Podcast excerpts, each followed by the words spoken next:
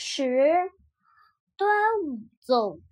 一到端午节，外婆总会煮好一锅粽子，盼着我们回去。粽子是用七七的糯竹叶包的，里面裹着白白的糯米，中间有一颗红红的枣。外婆一掀开锅盖，煮熟的粽子就会飘出一股清香来。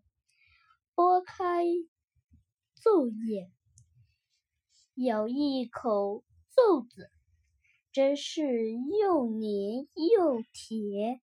外婆包的粽子十分好吃，花样也多。除了红枣粽。还有红豆粽和鲜肉粽，我们在外婆家美滋滋的吃完之后，外婆还会捉一小篮粽子，要我们带回去分给邻居吃。